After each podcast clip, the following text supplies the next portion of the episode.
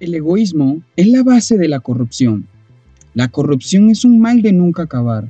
Al transcurrir de los años, la humanidad ha desarrollado nuevos métodos para plasmar su historia a las generaciones posteriores. Y una de las historias que más se repite a través de los años es cómo la corrupción ha destruido imperios.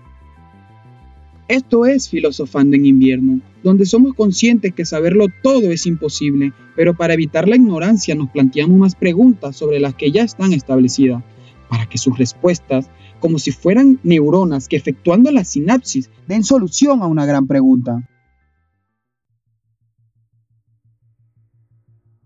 Este tema no lo hablaremos desde un punto totalmente técnico en cuanto a la ciencia política. Será desde otra perspectiva, cómo el comportamiento de las personas están basados en los conceptos preconcebidos que llevan desarrollando a través de los años. Los imperios de Roma, el imperio otomano, todos han caído por la corrupción. Y eso se ha demostrado a través de los años, a través de los escritos que nos han dejado. La historia se repite una y otra vez.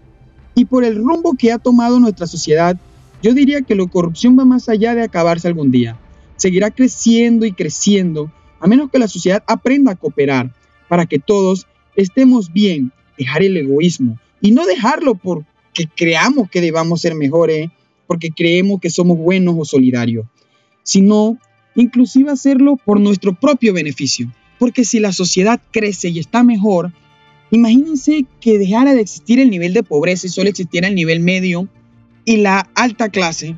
Eso quiere decir que no importa si invertimos mal, lo más bajo que podamos caer sería el nivel medio.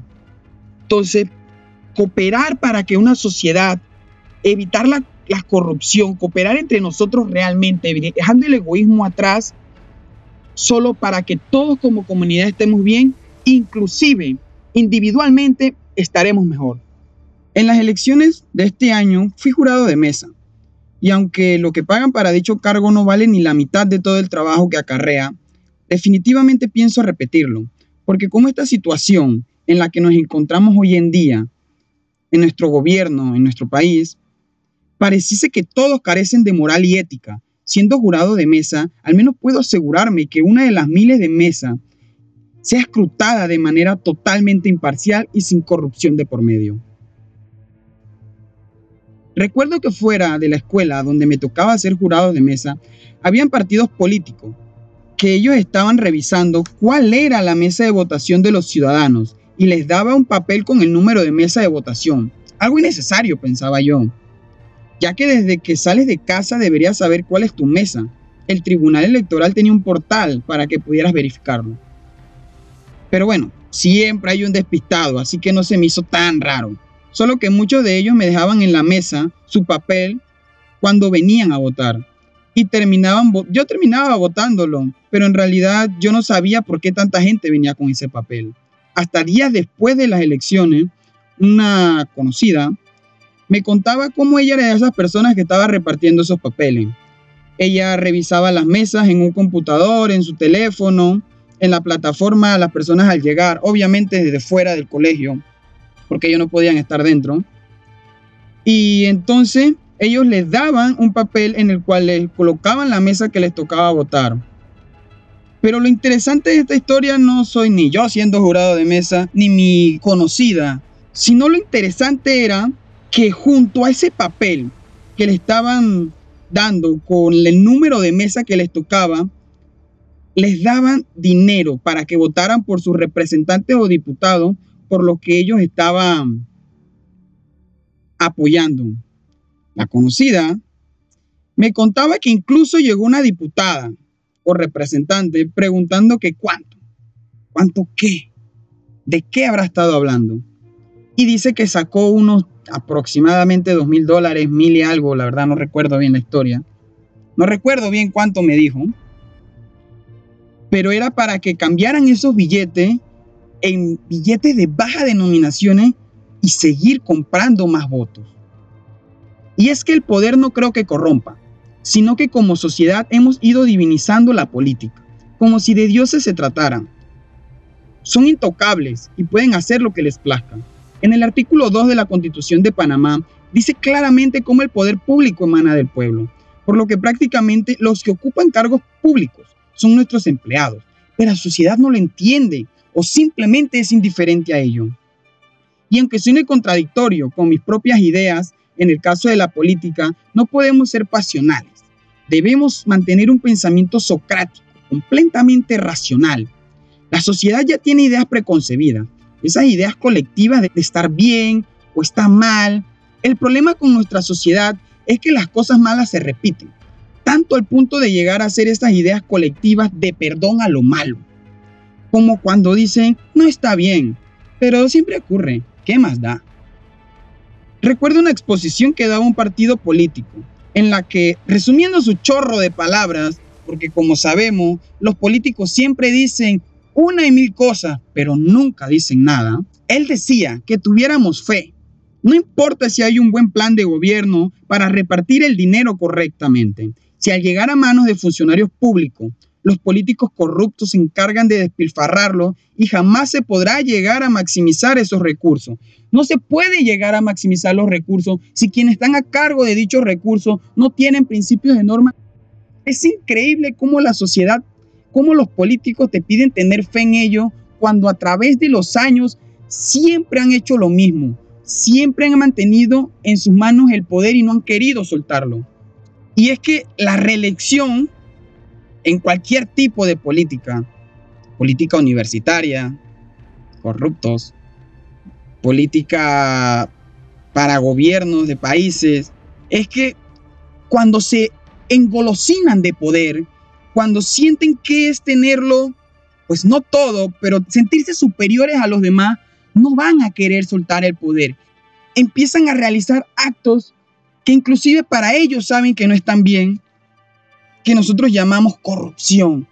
Esos actos fuera de toda ética y moral, porque necesitan, ellos necesitan seguir teniendo ese poder de divinización, sentirse superiores a los demás. Y empiezan los actos de corrupción, para poder mantener ese poder que la sociedad misma les ha dado. El expositor en dicha exposición, él decía que prácticamente que esperemos lo mejor, porque él lo decía, porque el tipo a quien apoyaba era una persona decente y porque los demás iban a empezar a hacer lo mismo teniéndolo a él como cabeza, como ejemplo. Imaginemos una historia como la de Pepe. Paréntesis. Si no sabes quién es Pepe, tienes que ir a escuchar el podcast anterior, que también tuvo bueno. En esta ocasión hay un padre que es muy buena persona. Imagina tú mismo todo lo que tú crees que es correcto, eso es lo que hacía nuestro personaje de esta historia. Muy buen empleado, muy buen padre y fue muy buen hijo, porque sus padres murieron meses antes de su segundo hijo. Pero a pesar de todo eso, él no cambió para mal. Él siguió viviendo la vida correctamente. Él se había divorciado luego de la muerte de sus padres por una infidelidad y se quedó con la custodia de los niños. Y pues él se esforzaba mucho en el trabajo, por lo que solo tenía tiempo para los hijos los fines de semana, lo que le dedicaba con mucho amor. Pero los días de semana sus dos hijos consumían droga y estaban en una banda de delincuentes. Y no por necesidad, sino porque nada se los impedía. Tenían todo, y cuando lo tienes todo, empiezas a, a necesitar lo que no necesitas. Él no tenía una medida para evitarlo, a pesar del ejemplo del padre que tenía, las malas compañías y el poco carácter que tenían los niños los llevó a eso. No ocurre por el ejemplo, sino por la falta de disciplina y el orden de las cosas claras. Las leyes deben modificarse para que exista orden, para que todos estén obligados a rendir cuentas, para que no ocurra lo que le pasó a los hijos del el personaje de nuestra historia. Para los que ocupan cargos públicos, no salgan impunes ante sus actos maliciosos. Ellos mismos colocaron esas leyes para verse beneficiados. Te pongo el ejemplo de la Constitución de Panamá en el artículo 304. Dice que al inicio y al final de la toma de posesión de los cargos de presidente, vicepresidente, presidente de la Asamblea, magistrado, etc., etc., etc., que no te quiero abrumar, deben realizar una declaración jurada de sus estados patrimoniales, Explico rápidamente, una declaración jurada de resultados patrimoniales es declarar ante el Estado realmente cuáles son tus bienes, tus propiedades, tu dinero, etcétera, etcétera.